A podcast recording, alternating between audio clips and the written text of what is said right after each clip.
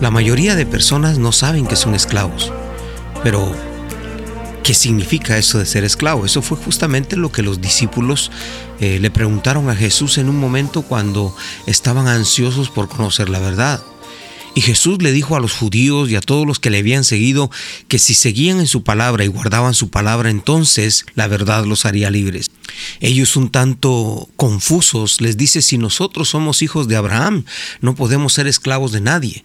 Pero Jesús les dijo, hay un gran problema con la vida de ustedes, es que son esclavos del pecado no tiene nada que ver con el parentesco o el linaje de dónde venimos o a dónde vamos. El problema es que el hombre nació en pecado después de la caída de Adán y Eva. Entonces todos son pecadores y necesitan arrepentimiento. No es cuestión de confesar una religión, no es cuestión de confesar una fe, es cuestión de tener una actitud delante de Dios. Y Jesús fue muy categórico cuando les dijo que serían libres y él les explicó claramente, van a ser libres del pecado. ¿Y qué significa todo esto? Por supuesto, el pecado eh, acarrea tantos problemas en la vida del ser humano que lo confunde, lo destruye, lo, lo hace eh, inepto para los propósitos de Dios. A eso obedece que una raza caída vive como quiere vivir hoy.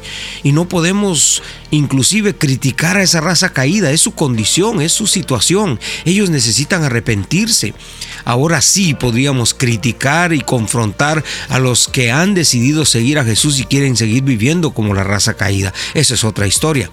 Pero mientras tanto, la verdadera libertad de la que Jesús habló estaba inmersa dentro de una experiencia, dentro de una realidad en Cristo Jesús.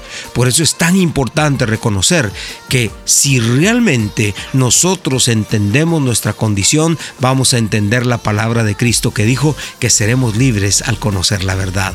Ore conmigo diciendo, Jesús, gracias por traerme esa verdad. Hoy abro la puerta de mi corazón y en ese nombre poderoso tuyo yo oro al Padre con gratitud. Amén.